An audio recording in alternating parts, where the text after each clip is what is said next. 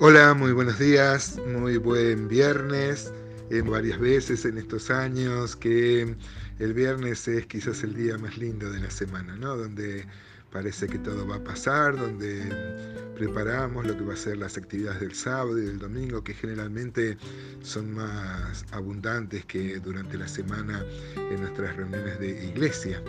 Este, bueno, esto está cambiando porque muchos también trabajan sábado y domingo y muchas veces se tienen que privar de asistir a las reuniones ahora que hemos vuelto a la, presencialidad, por lo menos en la mayoría eh, de los que me contestan y reciben estos audios. Hoy vamos a comenzar a, a, transitar sobre el Salmo 107, un salmo muy amplio que tiene muchos versículos, cuarenta y pico de versículos, este, pero que tiene como una constante donde la oración es, una, es un personaje principal, un, todo gira en torno a la oración, de cómo el pueblo de Dios eh, necesita orar y cómo Dios responde.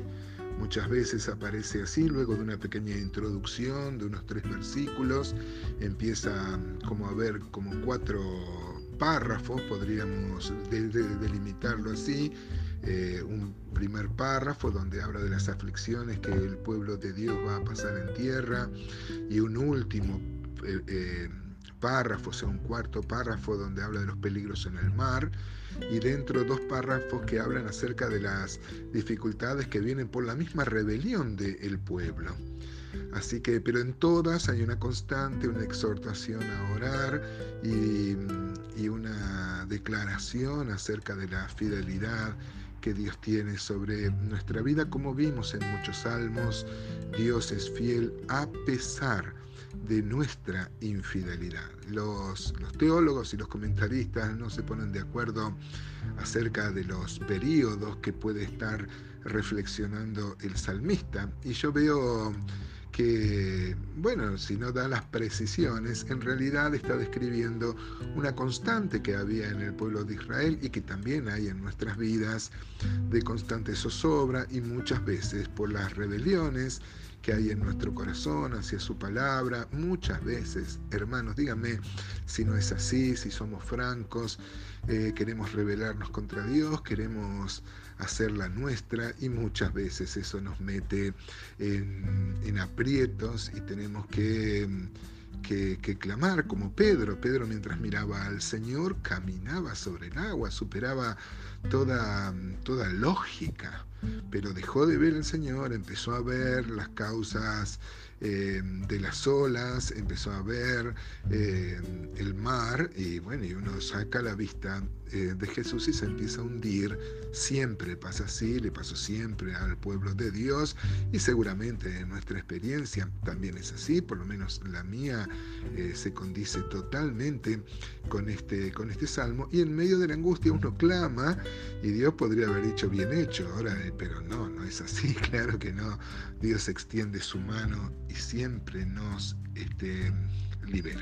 Vamos a empezar a leer por lo menos la introducción.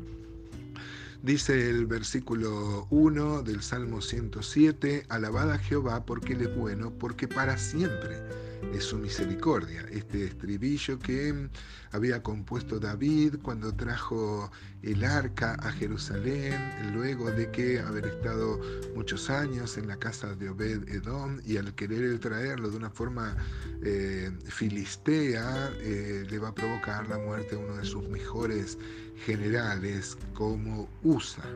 Bueno, al final él lo trae en medio de una alegría muy festiva, como debe ser el encuentro con Dios y el culto a Dios. Y, este, y él va a componer esta canción que va a ser muy importante en toda la historia del pueblo de Israel.